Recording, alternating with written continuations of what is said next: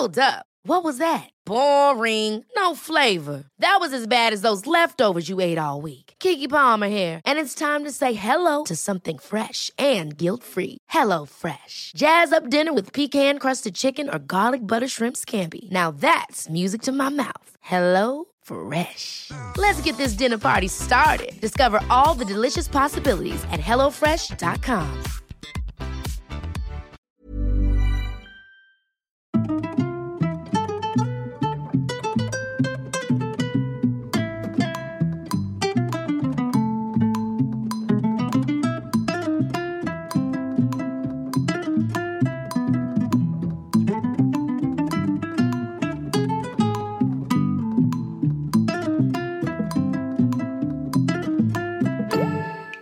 les solos, bienvenue dans le premier podcast dédié aux mamans solo.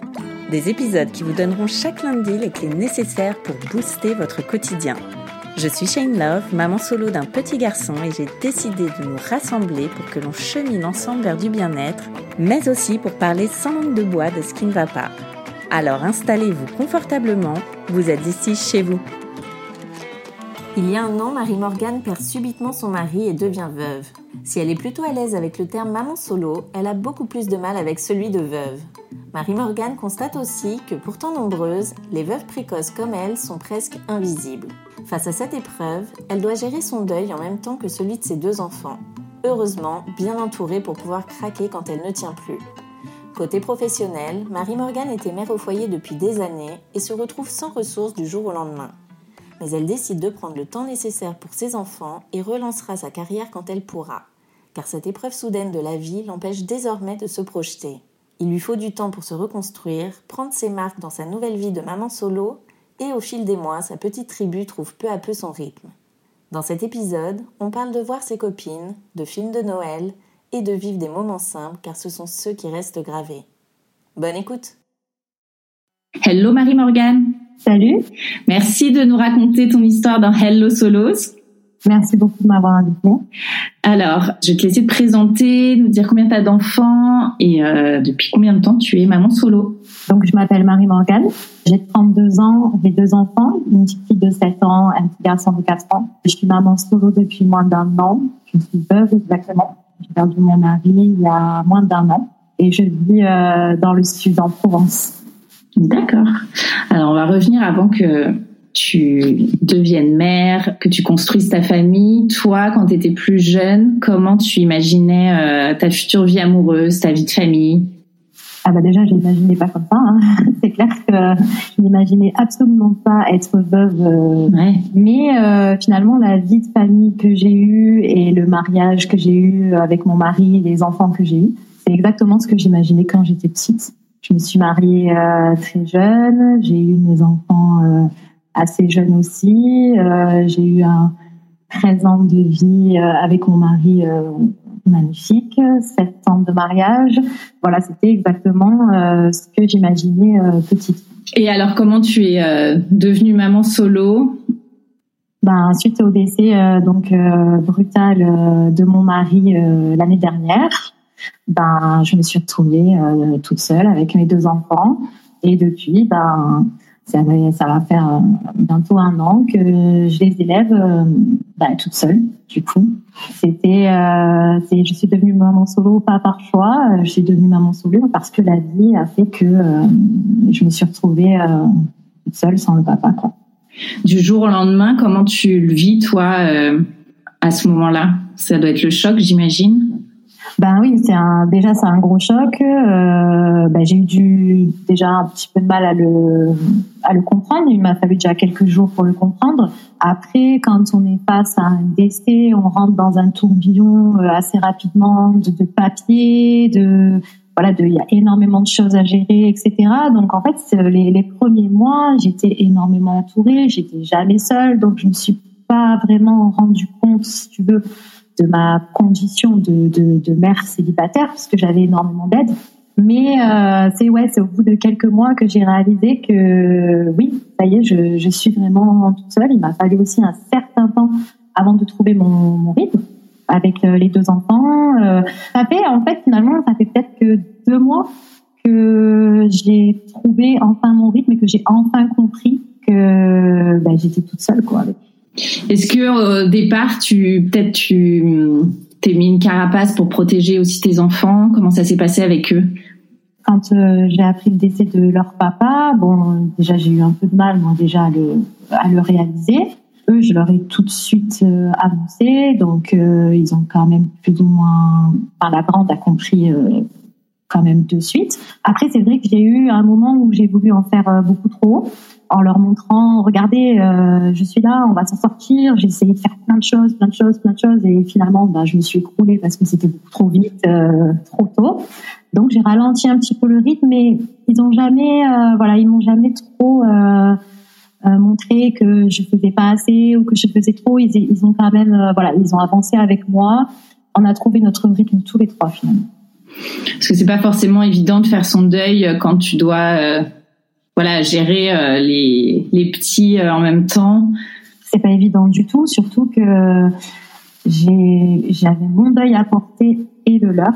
Ça, c'est pas évident du tout. J'ai eu tout de suite une charge mentale énorme.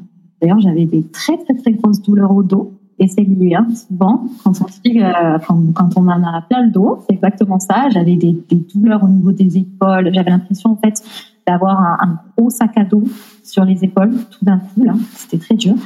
Mais il a fallu, ouais, effectivement, il a fallu que je gère mon deuil et le leur. Effectivement, c'était pas évident parce qu'il y avait des jours où j'étais euh, tellement mal que je pouvais même plus me lever de nuit. Heureusement, j'étais énormément entourée. Qui t'entourait? Sincèrement, ma famille, mes amis. Euh, j'ai vraiment une chance énorme parce que je sais qu'il y a des, mamans en veuvage précoce, parce que nous, en fait, on, moi, je fais partie de ce qu'on appelle les veuves précoces, qui sont seules. Ça, c'est très, très, très, très difficile. J'ai eu la chance d'avoir toujours quelqu'un de présent, euh, voilà, pour, pour s'occuper de mes enfants, pour les prendre en charge, parce qu'il y a des jours où je ne pouvais même plus me lever. C'était Comment tu t'organisais dans ces cas-là? Si tu peux pas te lever un matin, tu passes un coup de fil, quelqu'un vient récupérer les enfants? Et c'est exactement ça. Alors les, premiers temps, je dirais deux, les, voilà, les deux premiers mois, j'avais quand même tout le temps quelqu'un qui était avec moi à la maison, parce que ben voilà, toute la journée, on venait voir si j'allais bien, on venait voir euh, si les enfants allaient bien, on m'apportait à manger, on aidait, on aidait énormément pour les papiers, etc. Et euh, oui, ça m'est déjà arrivé de, de, téléphoner, de passer un coup de fil en disant, écoutez, parce qu'en fait, ça se traduisait chez moi sous euh, forme de très très très grosses courbatures. C'est-à-dire j'étais courbaturée dans tout le corps, mais genre vraiment dans tout le corps et j'arrivais plus en fait à, bouger ou à me lever, etc. Je le faisais hein, quand même, hein, je le faisais tant que j'avais mes enfants avec moi, mais j'appelais en disant écoutez là ça va pas, j'ai mal partout. On venait, on venait me les prendre, ils allaient voilà, ils les emmenaient dans des parcs, on les emmenait jouer, et ça me permettait moi aussi d'avoir des moments où euh, ben, où je pouvais craquer aussi parce que je me suis toujours interdite de craquer devant mes enfants. J'ai jamais craqué devant mes enfants, mais il était aussi nécessaire que je craque parce que justement, en fait, toutes ces douleurs, euh, c'était tout ce que je gardais. Donc euh, oui, j'ai eu beaucoup de chance d'avoir toujours, toujours quelqu'un qui était là, euh, parce que sinon, je pense que ça aurait été très, très, très compliqué. Et à quel moment tu as senti que tu reprenais un peu de poil de la bête? C'est récent en fait. Hein. Il, y a, il, y a, il y a peu de temps finalement, ouais. La rentrée en septembre, ça a été très difficile. C'était la première rentrée sans papa j'ai commencé à reprendre un peu le dessus euh, vers octobre, novembre. Puis après, il y a eu les fêtes de fin d'année qui sont arrivées. Donc là, ça a été de nouveau une période difficile. Et là, je sens que vraiment, je commence à, à être mieux. Depuis janvier, oui. Ouais. Depuis le début de cette année, là, je commence à vraiment reprendre le dessus. J'ai beaucoup moins de, de, de jours euh, où je suis bien. J'ai plus de jours où je suis bien. Après, euh, chez moi, être bien, être heureuse, c'est plus du tout la même définition que chez la plupart des gens. C'est ce que j'explique souvent quand on me demande euh, comment tu vas. Je dis toujours, dans ma situation, je vais bien. Parce que je, n'irai plus jamais bien comme euh, n'importe qui. Je ne serai plus jamais heureuse comme n'importe qui. Donc voilà, il y a des jours où je vais bien, tout en, en ayant ce que je porte, quoi. Et au niveau du travail, comment tu t'es organisée euh Alors moi, euh, ça a été euh, difficile dans le sens où moi j'étais maman au foyer. Ça faisait six ans que j'étais à la maison à temps plein avec mes enfants. C'était un choix qu'on avait fait tous les deux. Donc je me suis retrouvée du jour au lendemain sans revenu, sans rien du tout. Face aussi à une administration euh, complètement perdue face justement au veuvage précoce, parce qu'en fait, on ne sait pas quoi faire de nous, on n'a pas l'habitude de nous. Donc, euh, j'appelais les organismes, etc., et on me disait toujours, mais madame, écoutez, je ne sais pas, parce que vous êtes jeune, donc il n'y a pas, voilà, on n'est pas dans un dans le contexte par exemple de pension de conversion, de, de etc. Donc on ne savait pas trop où me où me diriger, les, droits euh, que j'avais, ce que, enfin, ce que, j'avais, ce que je n'avais pas le droit, etc. Ça a été aussi très difficile. C'est là que je me suis rendu compte aussi à quel point on était invisible. Le veuvage précoce, on n'en parle tellement pas, et tant on est tellement nombreuses. Donc je me suis retrouvée, euh, bon voilà, un petit peu comme ça, sans trop savoir euh, ce que je devais faire. Et puis c'était absolument pas non plus le moment que je reprenne un travail tout de suite parce que mes enfants venaient déjà de perdre leur papa euh, brutalement comme ça. Si en plus maman tout d'un coup repart au travail, les met à la cantine, les met au périscolaire, enfin il n'y a, a, pas de pire, je pense, euh, que les enfants soient complètement perturbés. Donc euh, j'ai pris la décision de, de, de voilà de, de, rester avec eux euh, pour l'instant et je reprendrai le travail en septembre. Et tu vas faire quoi? Je sais pas encore. Ça c'est un autre problème que Enfin, c'est autre chose qui, arrive souvent dans le deuil quand c'est des deuils euh, traumatiques.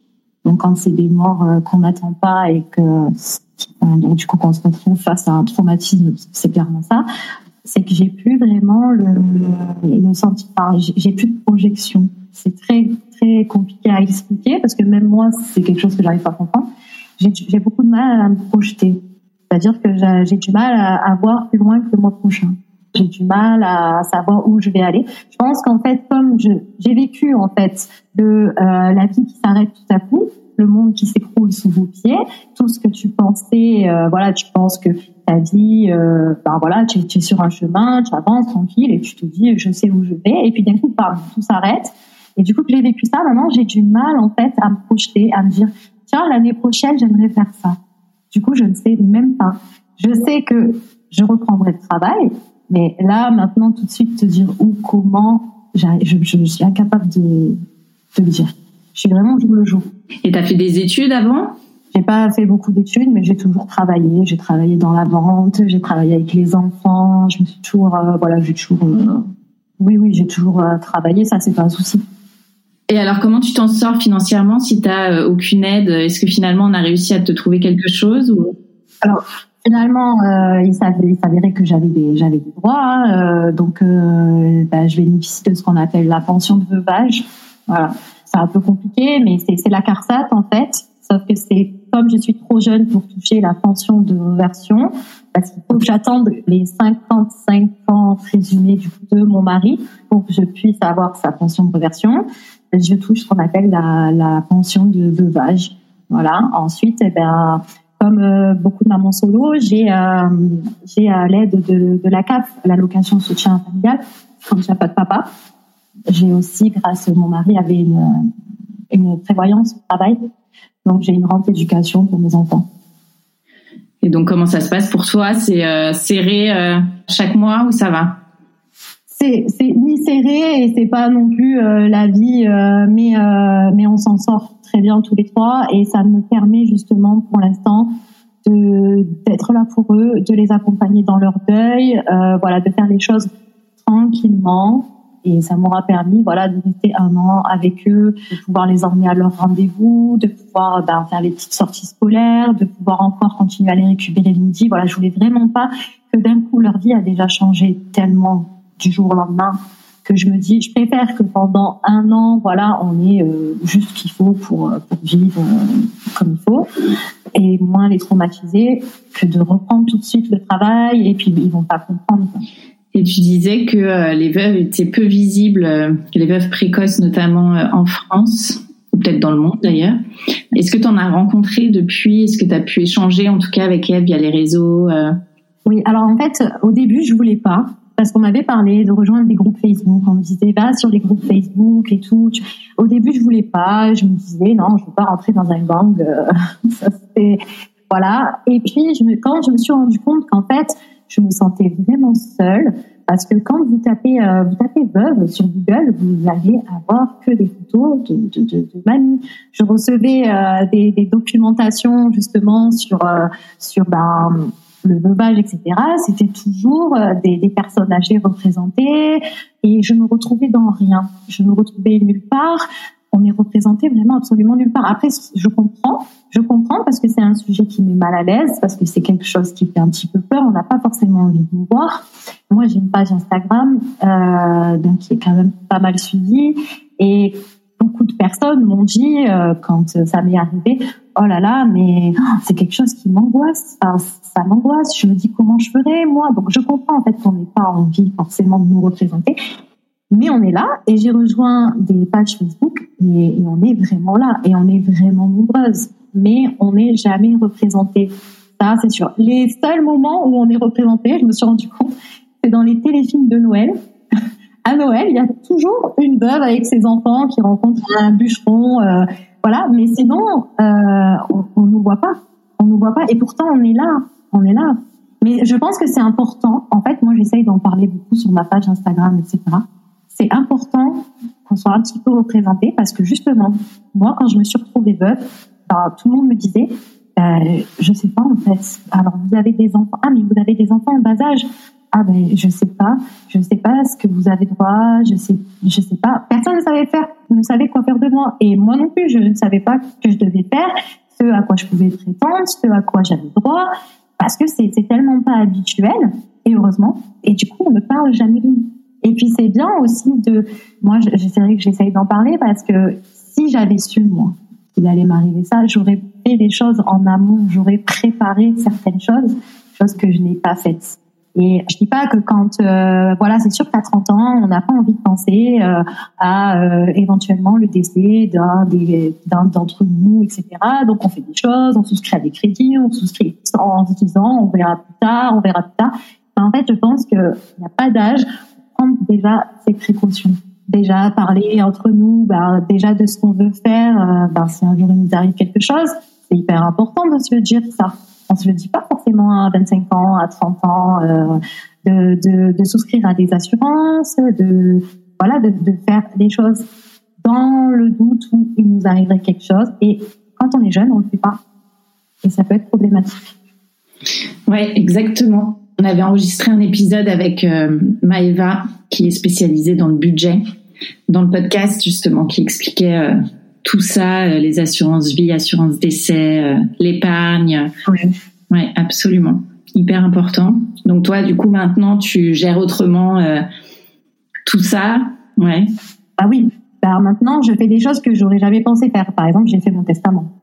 J'ai fait mon testament parce que je me, bah, parce que maintenant je suis toute seule avec mes enfants et que mes enfants ont plus que moi et que mes enfants sont très jeunes. Donc j'ai fait mon testament pas pour léguer euh, mon iPhone ou mais tout simplement pour désigner par exemple les personnes qui s'occuperaient de mes enfants si demain il m'arrive quelque chose et que je ne suis plus là.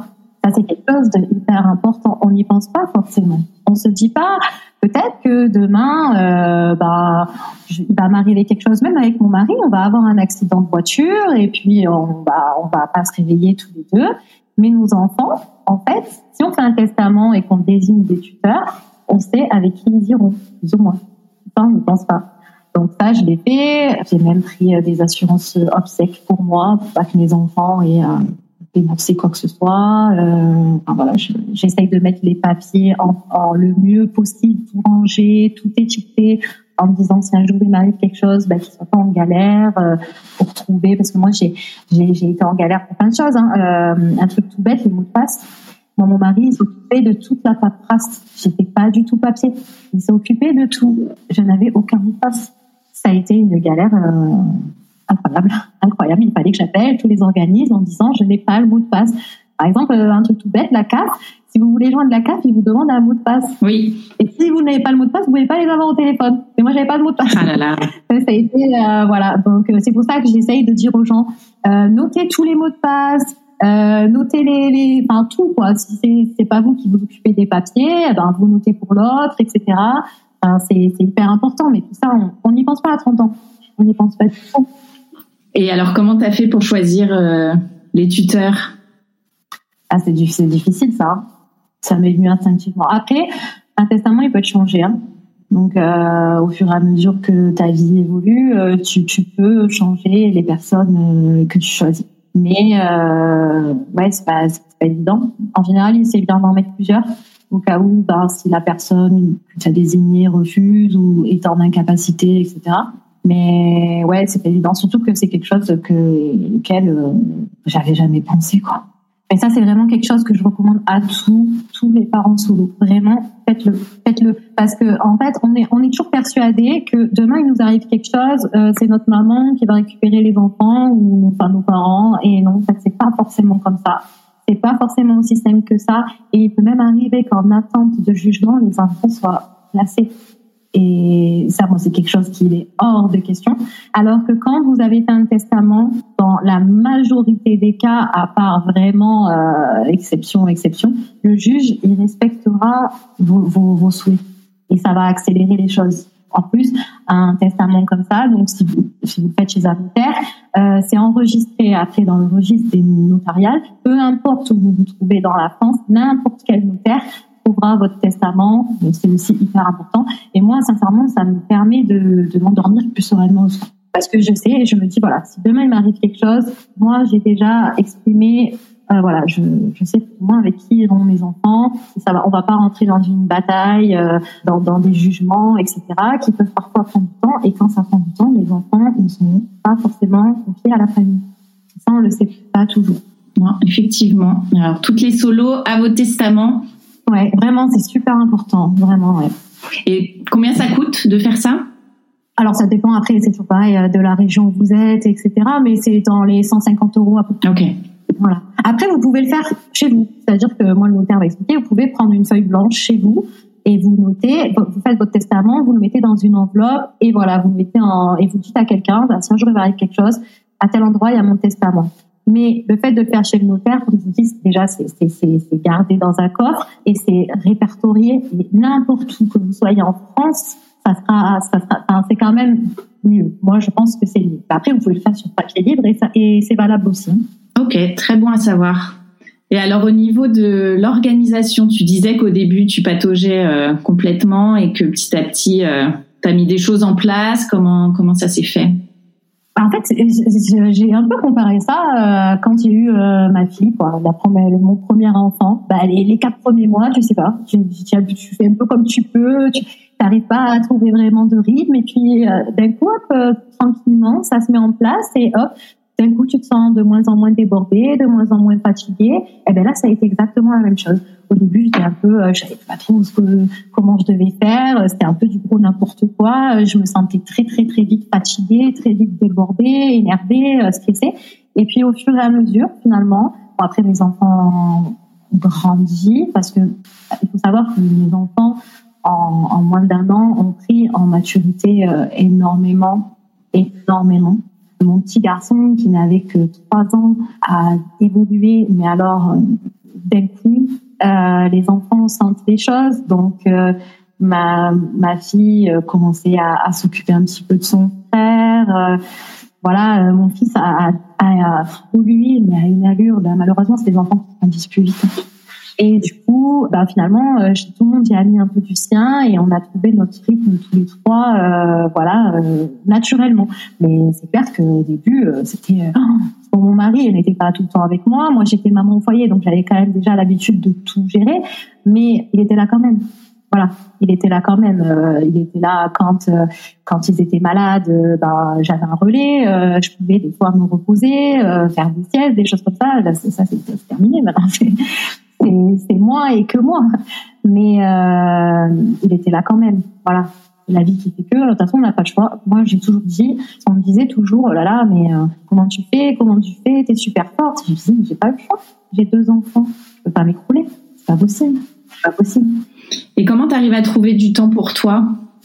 Quand ils sont à l'école. Ouais, tu fais quoi? J'essaye de voir mes copines. C'est ce qui me fait le plus de bien, voir mes copines vraiment pouvoir euh, voilà ben, pouvoir me décharger pouvoir parler pouvoir euh, rigoler penser à autre chose. Euh, c'est ce que j'essaye de faire le, plus. J'aime bien aussi ben me consacrer à ma page Instagram parce que mine de rien ça me fait beaucoup de bien. Et puis euh, de temps en temps ben j'arrive à avoir des petits week-ends quand ils vont chez les grands-parents ils dorment chez papy mamie. Et voilà, j'essaye de, de, voilà de prendre du temps pour moi, de sortir boire un verre, euh, de d'aller à des concerts, euh, voilà, pas être que la maman, parce que euh, non, sinon je pense que ce serait vraiment trop, dur pour moi. Le fait de devenir maman solo, ce terme de maman solo, je sais que Carole que j'avais interviewée, elle au départ, elle rejetait complètement cette cette étiquette. Et finalement elle l'a elle embrassée petit à petit. Toi, comment quel regard tu as là-dessus euh, Comment ça s'est passé pour toi? Ben, En fait, j'encaisse beaucoup, beaucoup mieux l'étiquette de maman solo que l'étiquette de veuve. Ouais. j'ai du mal encore. J'ai beaucoup de mal. J'ai presque honte. C'est dur de le dire, ouais, mais j'en ai presque honte, ouais. C'est quand on. D'ailleurs, je, ne le dis pas. Je le dis pas forcément.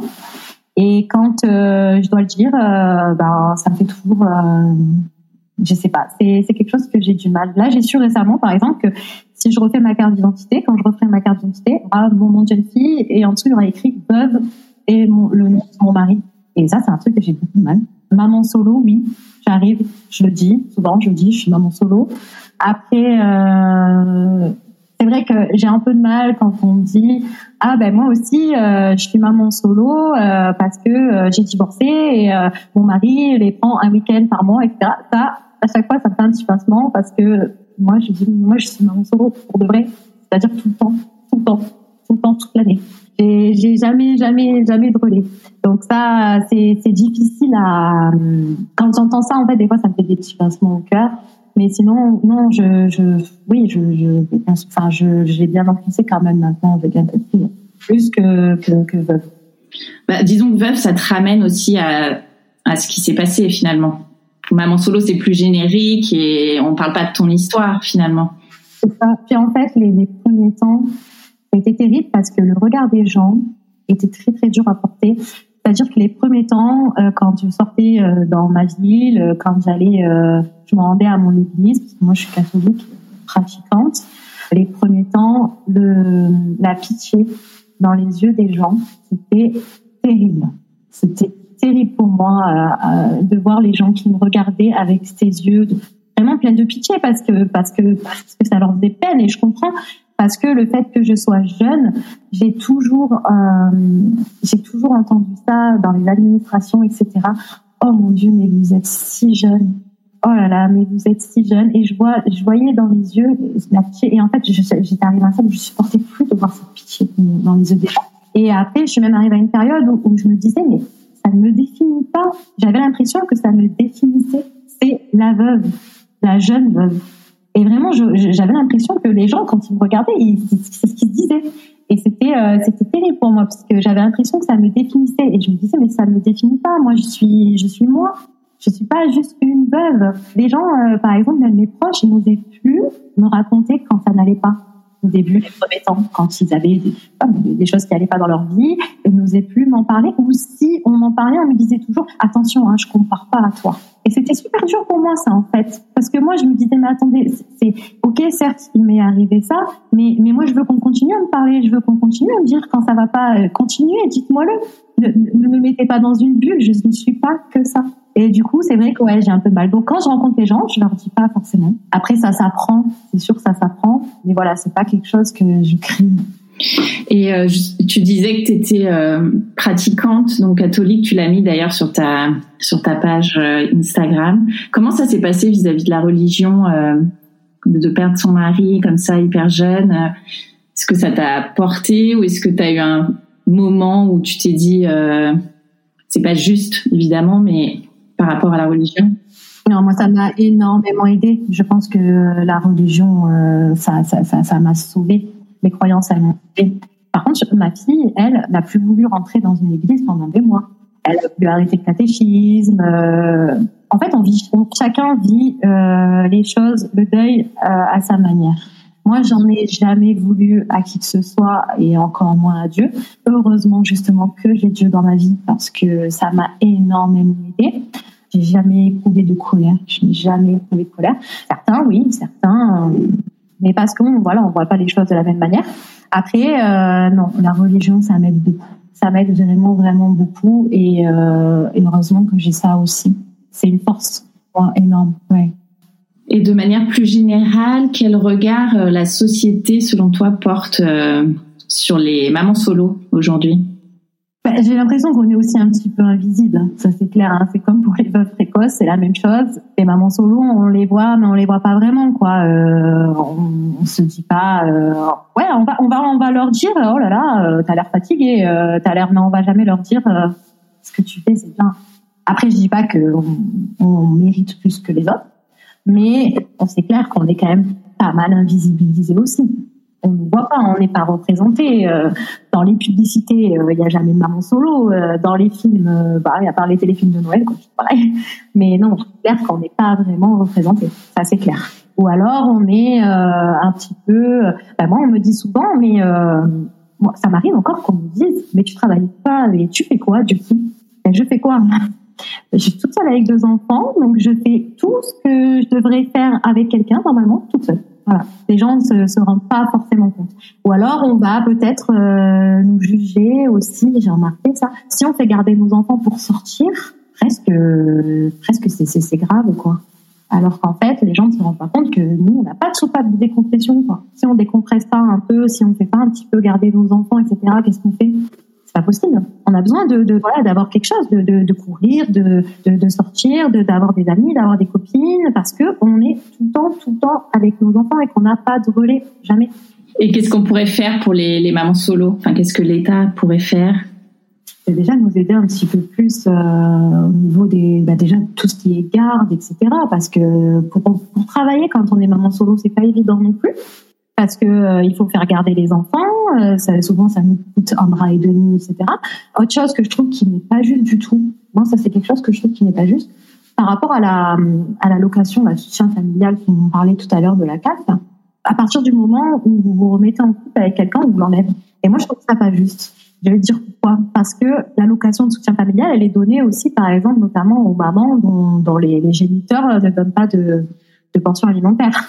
Une maman qui va se, qui va divorcer de son mari, elle va avoir la pension alimentaire même si elle se remet en couple avec quelqu'un. On est d'accord? Nous, par contre, si on décide un jour de, de alors j'aime pas le terme refaire sa vie, moi. Se remettre en couple. Poursuivre sa, sa vie, on vous l'enlève. Alors que je pars du principe que, que c'est, c'est pas à la personne qui va éventuellement euh, rentrer dans ta vie de prendre en charge tes enfants. Et ça, par exemple, je trouve que c'est, pas normal. Tu vois ce que je veux dire? Parce que nous, en tant que maman solo, bah, euh, euh, presque, on va se dire bon bah non, je vais rester seule parce que sinon, moi, financièrement, je vais pas m'en sortir parce que j'ai besoin de cette aide-là, parce que j'ai besoin de cette aide-là pour mes enfants. On nous l'enlève. Et ça, je trouve que c'est pas juste. Parce que là, nous, la plupart des mamans solo, c'est pas par choix, quoi. On n'a pas, on n'a pas choisi hein, de se retrouver dans cette situation-là. Donc, euh, aidez-nous. Voilà, juste ça aidez-nous pour le travail, aidez-nous pour la garde des enfants, euh, parlez un petit peu plus de nous, parce qu'il faut, et on fait peur aux employeurs aussi. Ça c'est clair. Moi, je sais que demain, j'arrive euh, à un entretien d'embauche je dis, par contre, je suis toute seule avec mes deux enfants. Le mec, il va dire, oh là, dire que dès qu'il y est malade, elle va pas être là. Soutenez-nous, quoi. Aidez-nous, proposez-nous des, des, des, aides, des, je sais pas, moi, même humaines, hein, pour, euh, justement qu'on puisse se relancer dans le monde du travail et voilà. Mais c'est compliqué. Oui, il reste encore beaucoup à faire. Oui. Et alors, comment tu t'occupes avec tes enfants euh, quand tu es avec eux le week-end euh? On fait plein de choses. Hein. On essaye de sortir beaucoup. Bon, nous, on habite dans une région où on a la chance de pouvoir être en extérieur énormément. Donc, euh, on est beaucoup dehors, on est souvent à la plage. Voilà, j'essaye de faire un, maximum de choses, de leur créer un maximum de souvenirs avec moi aussi parce que c'est hyper important. J'essaie de faire beaucoup de photos, beaucoup de vidéos. Ça, je dis souvent sur ma page. Faites des photos, faites des vidéos avec vos enfants parce que c'est hyper important. C'est tout ce qui vous reste. Et moi, je vois que ben, c'est ce qui leur reste de leur papa et ça leur fait toujours beaucoup de bien de voir les vidéos, de voir les photos, etc. Voilà, profitez au maximum d'eux c'est pas grave en fait. Si, euh, moi maintenant, je suis dans un optique où je me dis, moi mes enfants, ce qu'ils retiennent là aujourd'hui de leur papa, c'est tous les moments qu'ils ont passés avec eux, avec lui, pardon. C'est pas euh, qui leur a acheté ci, qui leur a acheté ça, absolument pas. Donc moi aujourd'hui, je sais que même quand je reprendrai le travail, ce sera hors de question que je passe ma vie au travail pour leur acheter, pour les emmener à Disney. Pour non, ce qu'ils retiendront vraiment, c'est les moments que vous passez avec eux. Même si c'est dans le parc à côté de chez vous, c'est vraiment ce qui... Donc, prenez du temps avec vos enfants, c'est hyper important. Le travail, c'est pas grave. Les heures, les machins, l'argent, tout ça, c'est pas ce qui retiendront les enfants, vraiment. Donc, j'essaye en fait de, passer des moments très très simples, mais qui se, qui se souviennent. Je parce que c'est vrai, parce que moi là, je me suis vraiment rendu compte que, que c'était ça des souvenirs qui me rappellent de leur papa, c'est des trucs, mais tellement, tellement simples, des moments, mais basiques, basiques. Pas forcément les voyages qu'on a fait, par exemple. Voilà. Donc j'essaye du coup de faire ça un maximum avec eux, de rigoler. On chante beaucoup, il y a beaucoup de musique à la maison depuis le décès. Bon ça c'était un besoin en fait euh, apparemment normal. Euh, le silence c'est assez angoissant, donc on met beaucoup de musique on danse, on rigole, on se prend plus la tête pour grand chose. Voilà, maintenant nous on a une vie un petit peu plus, un petit peu plus cool parce que ben, je pense que quand il t'arrive des choses comme ça aussi, tu vois la vie différemment. Et voilà, c'est ce qu'on fait. Ça a changé quoi dans votre relation à tous les trois, de toi avec tes enfants? Eh ben, C'est sûr qu'on est beaucoup plus fusionnels. Hein. C'est clair que ben, maintenant, moi, je suis, je suis tout quoi. Je suis papa, je suis maman. Euh, alors moi, il a fallu que je devienne un peu moi, j'étais vraiment un maman très très cool et papa avait un petit peu plus d'autorité, forcément, et moi pas du tout.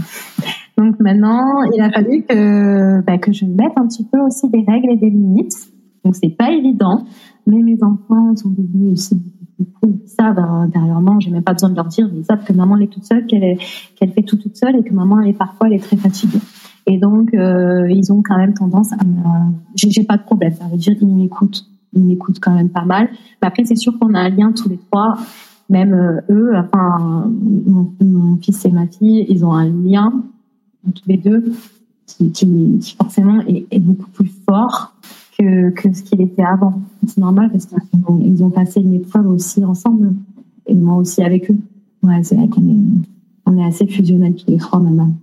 Et alors, euh, quel futur tu envisages pour toi en tant que femme, euh, l'amour dans tout ça euh?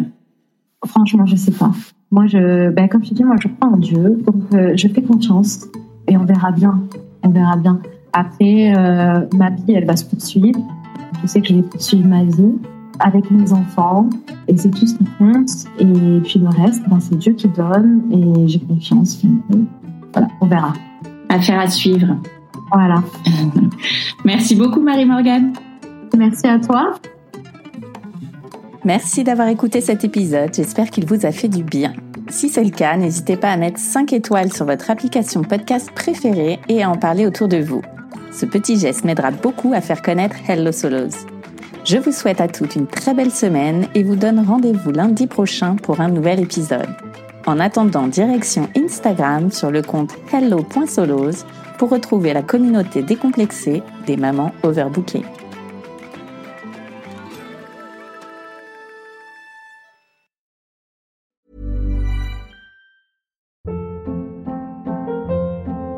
Hold up. What was that? Boring. No flavor. That was as bad as those leftovers you ate all week. Kiki Palmer here, and it's time to say hello to something fresh and guilt-free. Hello Fresh. Jazz up dinner with pecan-crusted chicken or garlic butter shrimp scampi. Now that's music to my mouth. Hello Fresh. Let's get this dinner party started. Discover all the delicious possibilities at hellofresh.com.